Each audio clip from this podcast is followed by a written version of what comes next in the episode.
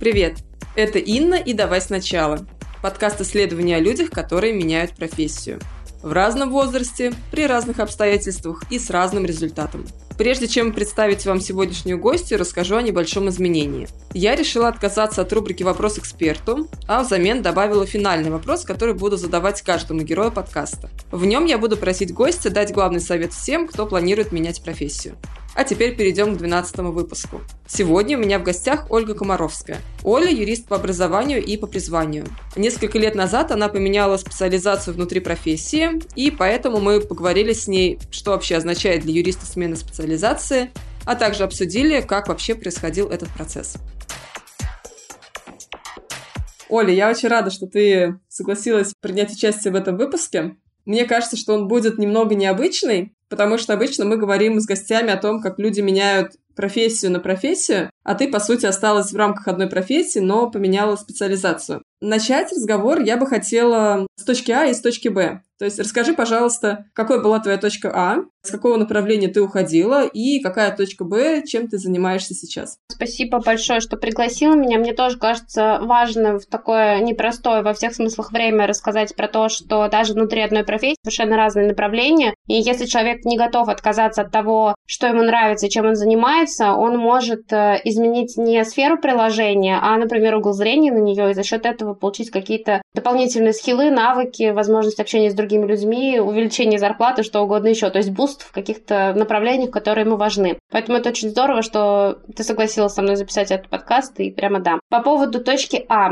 Я работала в региональном бренде, который охватывал несколько автосалонов, то есть это группа компаний «Самарские автомобили». Давайте называть вещи своими именами. Это около 22 компаний на тот момент. 22 компании разные. Это были операционные компании, то есть владеющие недвижимостью, собственно, товарными знаками, например, землей и так далее. Это были компании-дилеры, те компании, которые, собственно, занимались продажей автомобилей, и компании-сервисы, то есть те компании, которые занимались ремонтом ваших автомобилей, заливкой в них трансмиссионных жидкостей, там, проверка чек-энджин и так далее. Вот все это лежало на отделе юридическом группы компании «Самарские автомобили», в котором я работала в должности старшего юриста. Точка А – это был недолгий период, когда я вернулась после отпуска по уходу за ребенком. То есть я до трех лет э, пробыла, по сути, с ребенком, но у меня была частная практика. То есть я брала частных клиентов, которые пришли ко мне по сарафанному радио, и вела их дела в суде. Это был нерегулярный, но интересный процесс и нерегулярный, но достаточно стабильный доход, в том смысле, что я фиксированную плату брала за, собственно, начало ведения дела и определенные денежные средства получала за каждое судебное заседание. То есть в целом при достаточно большой нагрузке в один день как-то я обнаружила, что я вроде как сижу в декрете, но у меня одновременно 22 дела в производстве в разных судах Самарской области, не только Самарской области. То есть вроде бы как бы ты в отпуске по за ребенком, но по факту нагрузка достаточно большая. И вот из этой точки перед А, назовем ее нулевой точкой, я вышла сначала на ставку 4 часа в самарские автомобили, то есть вернулась к этому, заранее говорив, что у меня есть частные клиенты, иногда мне придется ходить в суд, но, естественно, не в таком объеме, как это было изначально, когда я была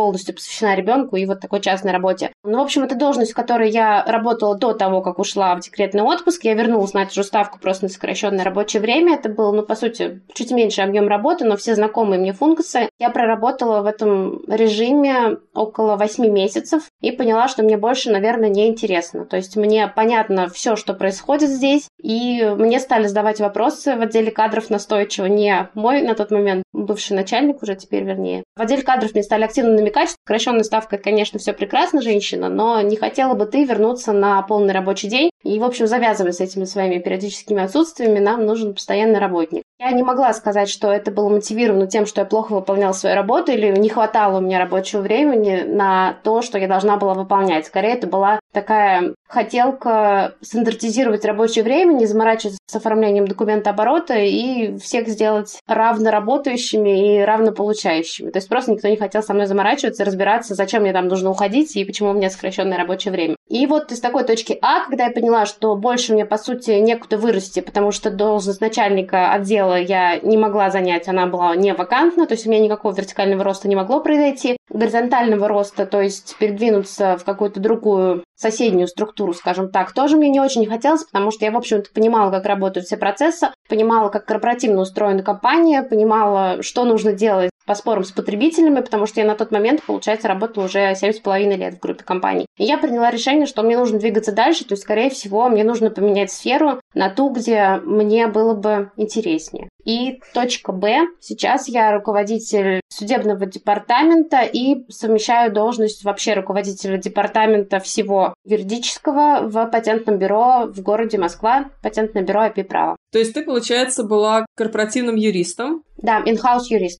И обеспечивала, по сути, жизнедеятельность компании с юридической точки зрения. Да, все верно. Просто это была группа компаний. Чем конкретно ты сейчас занимаешься? То есть, что входит в твои обязанности? Ну, конкретно сейчас я руководитель департамента, то есть у меня в подчинении группа юристов, которые обеспечивают деятельность патентного бюро. То есть мы подаем и сопровождаем заявки на товарные знаки, на промышленные образцы, то есть патенты на дизайн изделий, патенты на полезные модели и изобретения, то есть все, что связано с изобретением в разных сферах. Мы подавали медицинские патенты, мы подавали патенты на технологии производства шпал и очень много разных других вещей. По сути, я занимаюсь руководством этим отделом, то есть раздаю задачи, контролирую их выполнение и также веду большой блок судебной работы. У нас в год проходит более 20 судебных процессов, то есть от начала до конца они инициируются и заканчиваются в суде или в палате по патентным спорам. Это орган, в котором можно оспорить решение Роспатента, Федеральной службы по интеллектуальной собственности, которые вынесены в отношении заявок на те самые товарные знаки, промышленные образцы и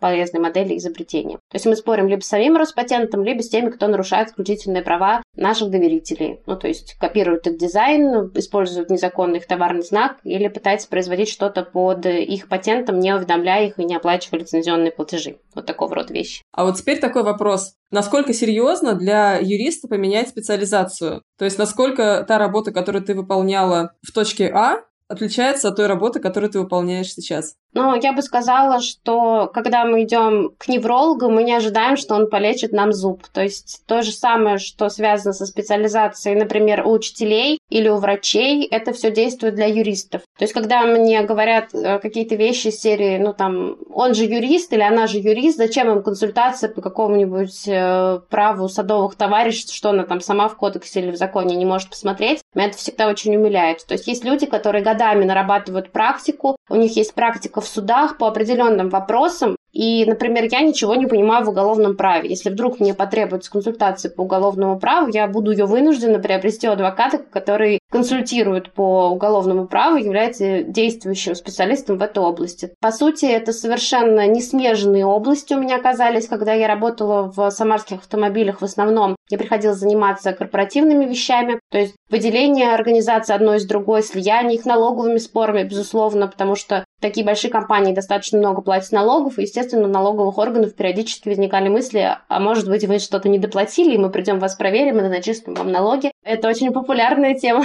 Я думаю, что все это понимают, что у нас бюджетные интересы стоят, как правило, на первом месте, и поэтому налоговые органы делают все, чтобы этот бюджет пополнить. И большой блок э, потребительских споров, то есть это споры, связанные с некачественными, по мнению потребителей, автомобилями, услугами и так далее. Максимум, что я касалась сферы товарных знаков, я регистрировала лицензионные договоры. То есть был товарный знак, и, естественно, головная компания раздавала права использования этого товарного знака всем своим компаниям, то есть дилерам, собственно, и так далее. Это все, что я сделала, связанное с товарными знаками. Сейчас, поскольку мне глубоко приходится погружаться в эти темы, мне нужно понимать систему и структуру всех объектов интеллектуальной собственности, то, собственно, что я и делаю, как они где-то дублируются частично, где они друг друга перекрывают, когда они возникают, в каком случае возникает их нарушение. То есть э, на момент, когда я собралась заниматься интеллектуалкой, из всего, вот что я максимум могла сделать. Я посмотрела, что я раньше делала, то есть регистрировала лицензионные договоры, и я прошла двухнедельный курс высшей школы экономики на одной из обучающих платформ. Я, честно говоря, сейчас уже не помню, это был edX или Coursera, ну, то есть кто-то из таких больших платформ, которыми на тот момент можно было свободно, в том числе россиянам, пользоваться, я сейчас всплакну, потому что Coursera больше, к сожалению, насколько мне известно, не выдает платные сертификаты на пройденные курсы россиянам,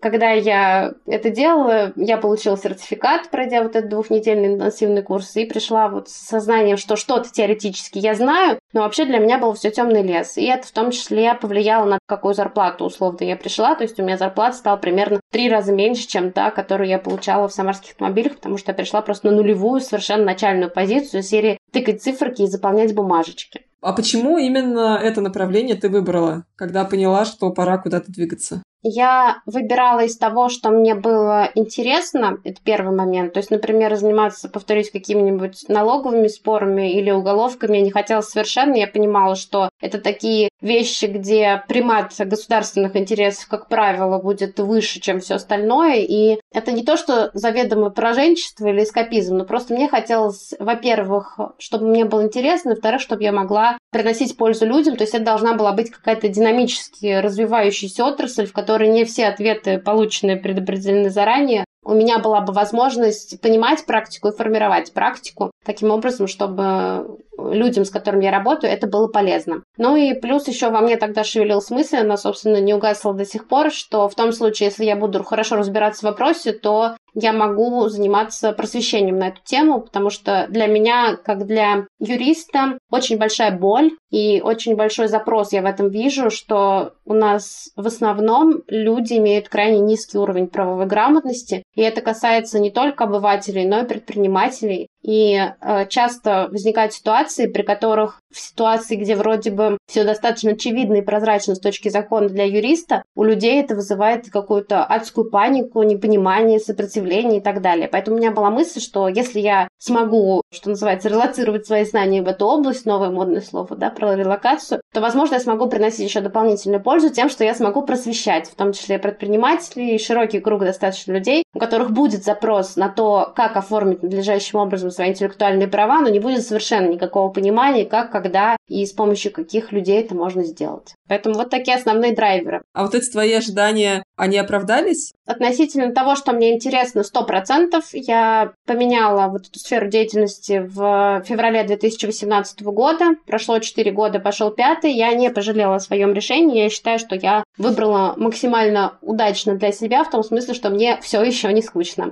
По второму блоку вопросов, который касается того, насколько актуальна сейчас эта деятельность, да, потому что за время, когда я начинала работать до текущего момента, в некоторых вопросах кардинальным образом поменялись позиции и самого Роспатента, и судов, которые пересматривают решение Роспатента. В некоторых случаях поменялся подход сообщества к тем или иным вещам, то есть предприниматели, например, больше не делают так, но возникает запрос на что-то другое. Можно, конечно, на пальцах рассмотреть некоторые примеры. Когда я начинала работать, совершенно нормально, ну, не в том смысле, что законно, но считалось вполне ничего себе, если одно лицо заимствовало, например, фотографии другого какого-то предпринимателя на Озоне или Wildberries, то считалось, ну, ничего страшного, что у разных товаров в карточках разных продавцов будут одинаковые фотографии. Сейчас предприниматели стали гораздо более образованными, они знают, что любая фотография – это объект интеллектуальной собственности, в том случае, если ты сделал хорошую фотосессию с фотографом-предметником, у тебя есть качественные фотографии, то это актив, и если кто-то незаконно скачает твои фотографии и вставит свою карточку, ты можешь обратиться либо в администрацию маркетплейса, либо затем в суд, если ничего не произойдет, и заставить этого человека прекратить использование твоей интеллектуальной собственности, даже заплатить тебе определенную компенсацию, если на то будет твоя воля, и лицо будет упорствовать в своем заблуждении, что а что такое. Поэтому подходы меняются, и, безусловно, это происходит сейчас наиболее обширным образом, когда мы находимся в ситуации одновременно и спецоперационной, и пост начала спецоперационной, то есть российское сообщество в том смысле, что как оно использует свою интеллектуальную собственность и как оно будет использовать интеллектуальную собственность зарубежных лиц, находится под огромным прессингом и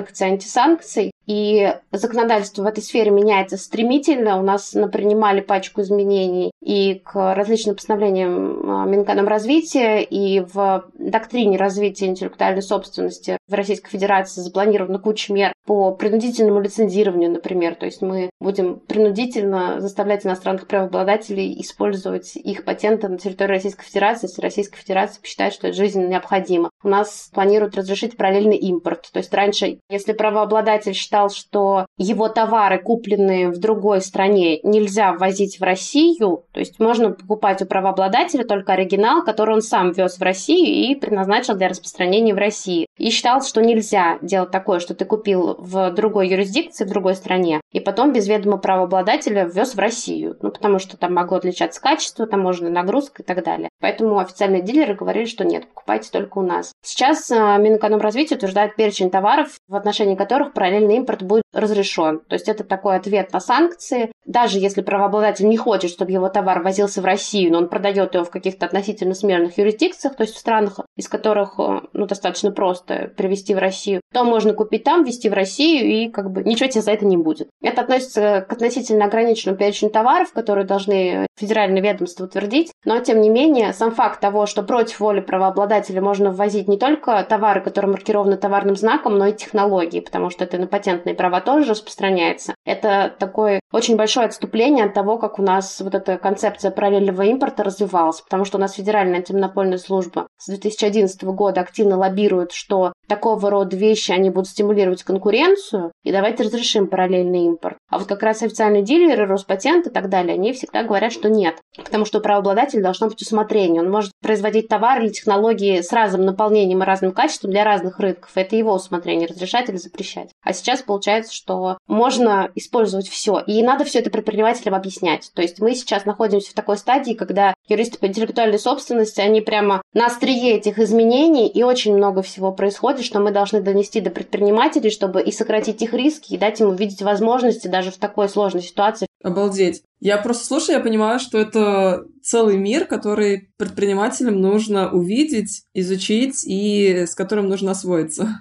Да, согласна. И поэтому я считаю, что хорошие юристы по интеллектуальной собственности — это очень важные люди, которые могут помочь предпринимателям как раз увидеть, что если закрывается одна дверь, условно, вот сейчас связанная с санкционными вопросами и так далее, то обязательно открывается другая. Например, сейчас у нас активнейшим образом Минцифра продвигает все связанное с отечественным программным обеспечением. То есть, если у вас есть какое-то программное обеспечение, особенно в важных областях, то есть транспорт, телеком, все связанные с энергетикой отрасли, то вас обнимут, будут целовать, давать налоговые льготы, включат в реестр важного программного обеспечения. Поэтому, если у вас была мысль, ну это я для слушателей, начать работать и разрабатывать программное обеспечение, связанное с отраслями экономики, которые относятся Российской Федерации к тем, которые имеют статус приоритетных, то вот сейчас самое время. То есть развивайтесь, и вы получите налоговые льготы, внесение во всякие государственные реестры, государственную поддержку, гранты и много других преференций. Кроме того, что вы сделаете что-то полезное, потому что по факту тоже очень заметно стало на нашей работе. Очень много цифровых вещей отваливается, к сожалению, в России с учетом того, что либо в СТЭК у нас Федеральная служба по таможенному экспортному контролю аннулирует или приостанавливает сертификаты некоторого программного обеспечения. Ну и иностранные правообладатели тоже не очень охотно с нами работают. Поэтому, к сожалению, мы тоже, как юристы, которые максимально в цифровом пространстве работают, мы часто подаем заявки преимущественно в электронном виде, например, через госуслуги или личные кабинеты. Сервисы с начала февраля работают очень плохо, иногда неделями заявки не выгружаются или приходят статусы ошибок. Мы вынуждены сообщать об этом клиентам. Поэтому если среди слушателей будут люди, которые помогут начать Роспатенту, цифровому правительству работать в штатном режиме, устранить все баги госуслуг, которые вышли вот наружу благодаря или вопреки некачественным работе сертификатов после обновления, сертификатов безопасности в первую очередь, то это будет здорово. Поэтому, если у вас есть такие инициативы, вы можете помочь, пожалуйста, стучитесь во все двери, пишите Мишустину в Минцифры и вообще всем, кому только можно, и говорите, что у нас, у нас есть техническое решение, давайте мы вам поможем. Сейчас я бы хотела еще раз вернуться в точку А и поговорить о том, что в тот момент происходило и в твоей жизни, и во внешнем мире, то есть немножечко о тех обстоятельствах, в которых ты, по сути, начала менять специализацию. Ну, относительно жизни, я скажу так. Один из драйверов принятия решения, я для себя поняла, что я не готова с учетом наличия относительно маленького ребенка, ей было, понятно, чуть более трех лет, но там три с половиной, посвящать себя полностью офисной работе с 9 до 18, плюс там дорога и так далее. То есть я понимала, что мне интересно проводить время с ребенком, мне интересно тратить время на собственное увлечение, поэтому такой график, который запирает меня в офисе на определенный период времени, плюс дорога, мне неинтересно. Поэтому один из драйверов, повторюсь, не главный, но это было значимо для меня принятие решения, было найти работу, которая позволила бы мне работать удаленно и с гибким графиком. Изначально при приеме на работу у меня было несколько беседований, я сразу озвучивала, что у меня есть собственные потребности для реализации семьи и частных клиентов, поэтому я бы хотела, во-первых, работать удаленно из дома, и, во-вторых, я бы хотела гибко формируемый график, который позволил бы мне вот эти все мои хотелки и необходимости совмещать активной работой без ущерба тому и другому. То есть я искала life-work balance, по сути, на тот момент, и считаю, что мне удалось в достаточной степени это реализовать. А вот если говорить больше про внутреннее состояние, то есть ли здесь тоже что-то, что ты считаешь важным обсудить именно в контексте смены направления работы? Я хотела бы воспользоваться мыслью Анастасии Кузиной, которая была недавно твоей гостьей. Вот она сказала, что у нее был достаточно острый страх умереть с голоду, то есть что не будет клиентов, не будет заработка, не будет возможности, в общем, вести ту жизнь, которой она привыкла. То есть она опасалась за то, что вот этот переход на вольные хлеба, когда меньше бизнеса, но больше про человека, как она сказала, не позволит ей, э, по сути, финансово себя обеспечивать. На тот момент у меня такого страха не было. То есть я была готова пробовать э, в силу следующего. Я понимала, что даже если у меня не выгорит со сменой рода деятельности, у меня останется моя судебная работа, частные клиенты. То есть это было такое, во-первых, экономическое и, во-вторых, э, моральное подспорье, в том смысле, что я не останусь совсем без штанов на улице, и не будет такой ситуации, когда я не буду иметь возможности заработать на кусок хлеба без масла, сыра и, и других дополнительных ингредиентов. Поэтому, с одной стороны, я не переживала за финансовую безопасность, с другой стороны, я всегда знала, что если я не достигну по какой-то причине той точки Б, которую я планирую, то есть быть судебным юристом, но в новой сфере. Я могу остаться судебным юристом, потому что основной мой фокус в основном на судебной работе всегда. То есть я не люблю просто копаться в документах, согласовывая договоры. Я знаю, что есть много юристов, которые составляют прекрасные договоры. Они лапидарные, краткие, хорошие, рабочие. Но мне не интересно только бумажная работа. Мне всегда интересно, когда есть спор. Я люблю разбирать, когда стороны спорят, я люблю приводить их к консенсусу. То есть я считаю себя феей мировых соглашений. У меня очень много в корзине моментов, когда я не шла условно там до какого-то мифического конца, чтобы победить, и решение не было исполнено. Кстати, для всех, кто слушает, у нас примерно 40% решений судебных по статистике Федеральной службы судебных приставов не исполняет. То есть выиграть в суде это не значит всегда решить проблему клиента. Это очень печальная статистика для меня, как для судебного юриста, но это такова реальность, с которой мы вынуждены работать. Поэтому не всегда выиграть в суде это значит решить вопрос клиента. Для меня важно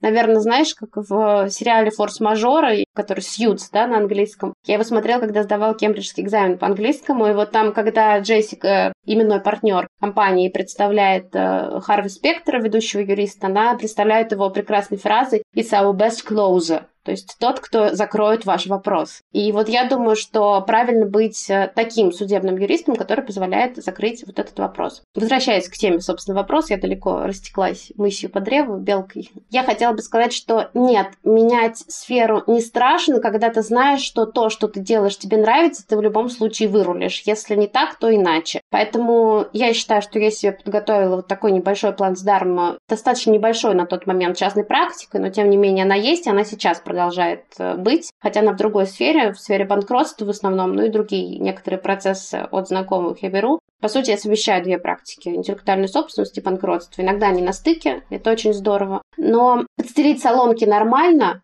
бояться, что ты не достигнешь какой-то поставленной перед собой цели, наверное, тоже нормально, но ничего не делать из-за того, что тобой овладел страх, что ты не достигнешь запланированной цели, я считаю ненормально. Жизнь динамична, мы гибкие, мы можем менять цели, менять решения, и это нормально и хорошо. Поэтому да, подстелите соломки, но нет, не бойтесь шагнуть за порог, оставляя соломку, чтобы к ней вернуться в случае нужды. А если продолжать тему страхов, то какие-то страхи были или все же ты чувствовал себя абсолютно свободной в тот момент. Машину времени необходимо, чтобы понять, как я себя на тот момент чувствовала, потому что достаточно много воды утекло. У меня, наверное, был не то чтобы страх, а скорее опасение, что я не буду в должной степени востребована и оценена по достоинству, потому что это та сфера, в которой я сразу не могу продемонстрировать экспертизу. То есть у меня было понимание, что я вообще хороший юрист, но за счет того, что я меняю сферу и сразу не буду знать все ответы на все вопросы, то есть у меня не будет волшебной таблетки и палочки для того, чтобы сразу решить любой запрос клиента, возможно, из-за этого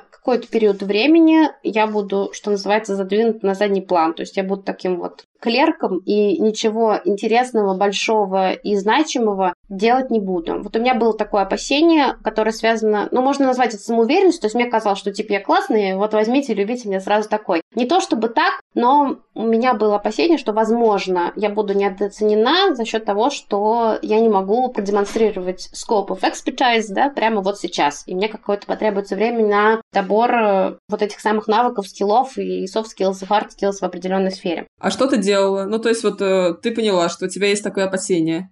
И как ты дальше действовала? Ну, скажем так, моя стратегия состояла из двух блоков. Первый блок — это психологический. Я говорила себе, что вообще-то нормально иметь опасения в принципе. То есть я живой человек, и я не могу совсем бесстрашно шагнуть в что-то неизведанное. И неизведанное, по сути, и пугает. То есть мы не знаем, как будут развиваться события, и поэтому опасаемся. То есть вот я разрешила себе опасаться. И второй блок, я много училась. Я набрала всех возможных курсов, я очень много смотрела всяких вебинаров от Роспатента, Всемирной организации интеллектуальной собственности, общалась с коллегами, и я сразу просила давать мне более сложные задачи. То есть каждый раз, когда вставал вопрос, а не ответит ли нам на какое-нибудь сложное уведомление, или а вот посмотрите, у нас там нашелся судебный спор с тремя предшествующими итерациями, я, в общем, как в фильме про Шурика и его напарник, на напарник, да, этот эпизод называется, когда что-то нужно было в компании сделать такое, вот я была такой ликероводочный завод, и я. Вот я была таким человеком, на который всегда можно было скинуть какую-то большую, сложную, запутанную задачу, и я всегда пыталась копаться, взять и понять, как я могу быть максимально полезной клиенту вот в этом запутанном, большом и так далее кейсе. Складывается ощущение, что у тебя очень четкое видение своего пути было. Это так? Ты уже говорила, да, что это, по сути, в какой-то момент шаг в неизвестность, но при этом все-таки складывается ощущение, что у тебя был какой-то там свой фонарик настроен, которым ты подсвечивал нужные углы. Это так или это все-таки как-то по-другому выглядело? Мне очень лестно, что ты почувствовала за моими растеканиями мыслью вот эту идею. Да, я хочу сказать, что вот та мысль, которую я высказала относительно того, что мне интересна судебная работа, я ее принесла сюда. То есть, когда я пришла в компанию, у нас было достаточно мало судебных дел. Их вел, по сути, генеральный директор, который был патентным поверенным. Тут небольшая справочка. Патентный поверенный – это лицо, которого Роспатент, то есть, собственно, федеральная служба, которая занимается интеллектуальной собственностью, аттестовала в качестве вот того, кто может вам помогать с этой интеллектуальной собственностью. То есть патентные поверенные в Роспатенте сдают экзамен, что показывает вам качественную квалифицированную услуги. То есть это государственный реестр, есть таких людей. У нас был вот патентный поверенный, генеральный директор он же, и он же в основном вел все судебные дела. Когда я пришла, этих дел было достаточно мало, потому что это все-таки большая нагрузка, и возможно, что давались приоритеты другим вещам, и я стала предпринимать определенные усилия для того, чтобы мы не отказывались от такой работы. То есть я много брала консультаций, связанных с судами и претензиями. Потом я клиентам говорила, если вы написали претензию, зачем же останавливаться? Давайте, если все-таки ваши требования не удовлетворены, мы попробуем пойти в суд, там всегда можно помириться, заключить мировое соглашение, но все же надо прийти к какому-то результату. То есть просто написать, что ваши права нарушены и нарушитель продолжает, этого недостаточно. И вот такими усилиями я за год примерно нарастил нашу практику примерно в 12 раз. То есть у нас стало более 20, как я сказала, дел в год. Сейчас еще больше. И через полтора года я получила должность, вот, собственно, под меня была создана судебная практика. Когда я завела об этом речь, я сказала, что поскольку у нас много судебных дел, то я хотела бы возглавить такое направление. И, по сути, я создала условия, при которых и компания получила дополнительную работу, прибыль клиентов, соответственно, увеличение оборота, и при этом мне было интересно, и я получила те судебные дела, на которых я хотела работать. И поскольку я была вовлечена в большинство из них, я предложила, что тогда управление этим направлением полностью переходит мне. То есть у нас была создана новая практика судебно-претензионная, я стала ее руководителем. Получается, через год и, наверное, 3-4 месяца после того, как я пришла в компанию. Слушай, это прям достойно. Ну, во-первых, достойно то, что за довольно короткий срок ты так выросла. И второй момент, который мне очень понравился, который я бы хотела отметить и для себя, и для других, наверное, тоже, это открыто сказать, что давайте сделаем и давайте я возглавлю.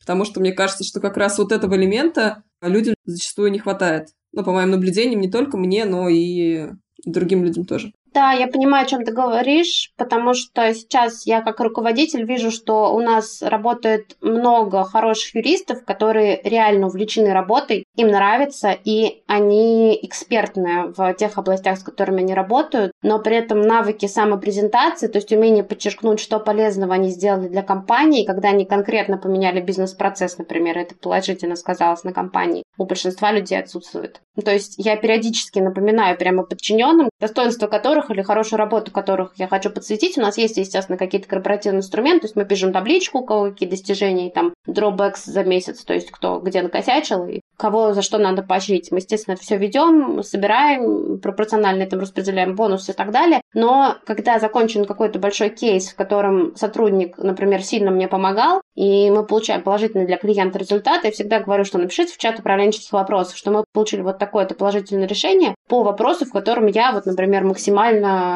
полно сделал вот это. То есть покажите, какую работу вы проделали, и качественно, количественно расскажите, в чем ваш вклад, и вот смотрите, мы получили для клиента или компании положительный результат. Большинство говорят, ну как же, это значит хвостовство и так далее. Нет, ребята, самопрезентация – это очень важный навык. Если вы пойдете к начальнику, например, и будете говорить такие вещи, что, ну, посмотрите, я работаю не меньше других, а то и больше, или я работаю не хуже других, а то и лучше, это совершенно не количественные показатели, которые даже линейный руководитель не всегда видит. Ну, хороший, конечно, линейный руководитель видит, но гендиректор, как правило, например, если вы идете к нему напрямую разговаривать, он не завязан в технических процессах. То есть вы можете сделать какой-то максимально прорывной шаг, который позволит реально там перестроить бизнес-процессы и быстро собрать какую-то крутую команду или решить кейс клиента или масштабировать что-то, какую-то процедуру. Но при этом руководитель не будет знать, что вот за этим изменением стоите вы. Поэтому я всегда считаю, что так же, как для иностранных рекрутеров, нужно обязательно подсвечивать такие вещи. То есть что конкретно ты поменял, какой конкретно ты вклад внес, какие-то количественные, качественные показатели, которые ты можешь продемонстрировать, и какие изменения это принесло для команды или для твоих клиентов. Вот по этим трем, ну скажем, критериям, да, это one, item two, item three. Я считаю, что обязательно надо подсвечивать такие вещи и руководителю рассказывать. Без этого непонятно будет, а за что же тебя повышать или за что там тебе давать больше объем, например, ответственности пропорционально этому повышать твой доход. Теперь я бы хотела поговорить э, о поддержке. В тот момент, когда ты решила менять специализацию, были ли люди, которые тебя в этом поддержали? Я считаю, что окружение это важно. Всякие умные книжки по психологии нам говорят, естественно, что мы должны искать поддерживающее окружение, независимо от того, смена это работа, там, развод или какие-то позитивные изменения, родительство и так далее. Поэтому, да, собрать команду единомышленников – это очень круто. У меня команда единомышленников как таковой, в смысле большого количества людей не получилось, но, скажем так, например, бывшие одногруппники и прочие коллеги, которые были вовлечены в обычную работу, ну, назовем ее офисной, они немножко покрутили пальцем у виска, сказали, что я ухожу в какую-то неизвестность, как ты будешь организовывать свою работу дома с маленьким ребенком, ребенку три с половиной года, она на тот момент ходила в сад, но я уже думала про то, чтобы забрать ее из садика, что потом в конечном счете произошло меньше, чем через год. То есть как ты будешь работать дома с ребенком, это же такая нагрузка. Они не верили в то, что это произойдет. Из тех, кто хорошо отнесся э, на удивление, оказался мой непосредственный начальник, босс Константин Георгиевич, если вы когда-то это услышите,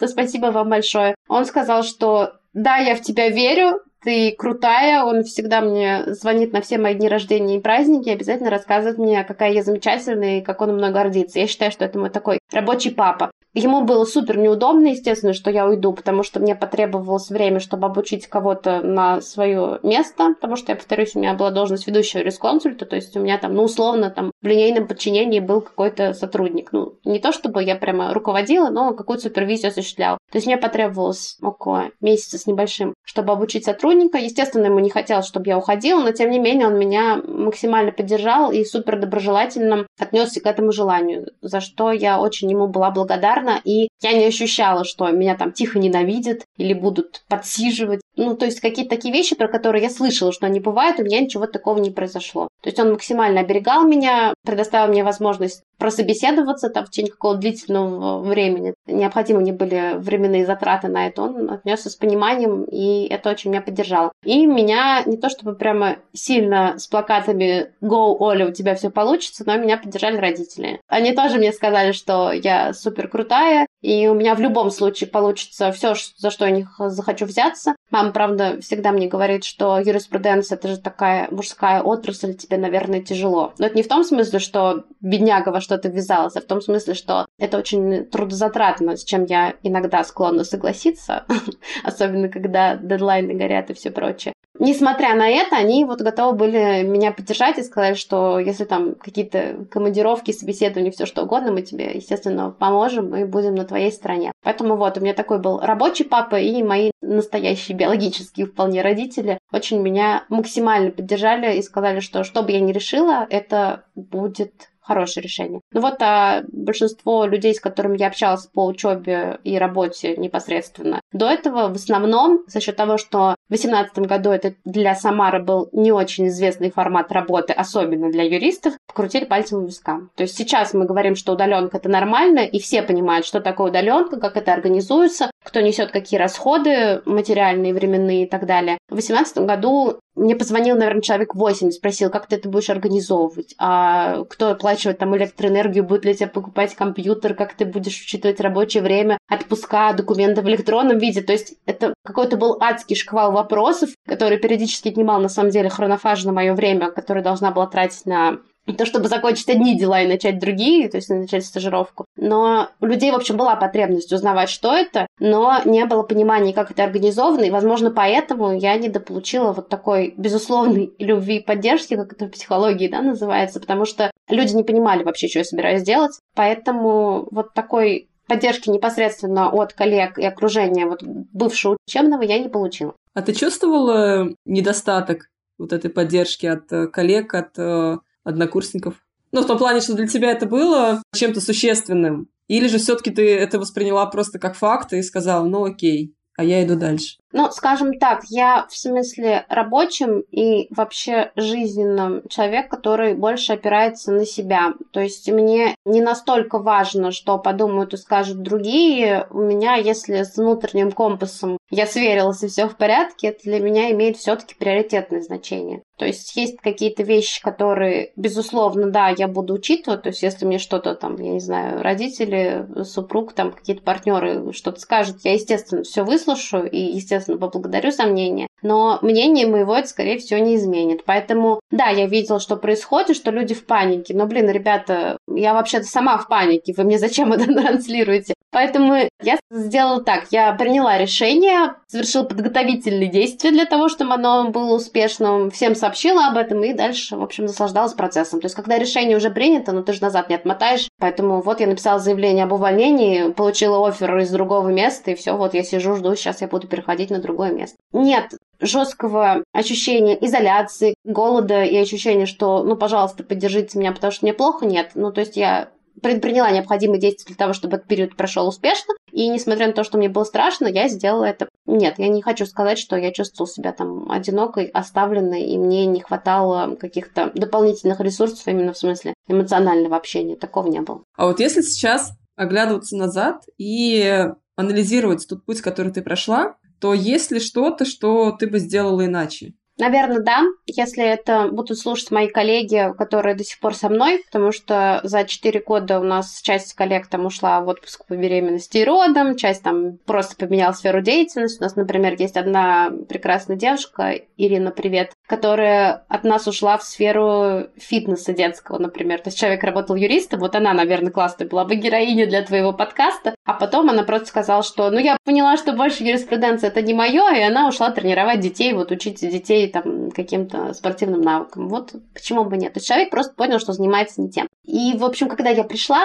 мне казалось, что раз я такая новенькая, молодец, но не обученная, то все должно быть так, чтобы и компании было удобно, но и было удобно мне. И были какие-то бизнес-процессы, которые мне жутко не нравились поначалу. И я достаточно колюче реагировала на ситуации, когда мне пытались их в явной форме навязать. То есть, когда возникали какие-то нововведения, которые я считала бессмысленными, ну вот для той сферы, в которой я была хороша, например, судебный вопрос, я достаточно остро реагировала, и у меня был такой дурацкий период, что один раз я прямо на эмоциях не то чтобы наговорила гадости, но, в общем, сказала, что вы все делаете неправильно, организовали все не так там, где я вообще-то лучше знаю, и даже написала заявление на увольнение. Потом, слава богу, мы побеседовали с собственниками, ну, там, в каких-то личных созвонах, и я это заявление забрала. Но я хочу сказать, что у меня был период, когда не было понимания, что внутри компании, во-первых, не все все видят твоими глазами, а во-вторых, что процесс настолько разносторонний, что часто точечно, то есть только с своей стороны, ты разрешить вопрос, к сожалению или к счастью, не можешь. То есть тебе потребуется санкции руководства, например, чтобы изменить бизнес-процесс, понимание того, как от этого изменится работа, например, отдела продаж, если у вас там происходят какие-то изменения и так далее. То есть, что все настолько связано, что только одним твоим волевым решением, даже если ты знаешь, как лучше, не всегда все в компании, в которой много людей, можно изменить. Поэтому вот такая колючесть, она была мне присуща, и сейчас я бы, естественно, в силу того, что я уже знаю, что это так не работает, то есть я шире взглянула на бизнес-процессы, на отношения коллег между собой, я бы не была такой колючей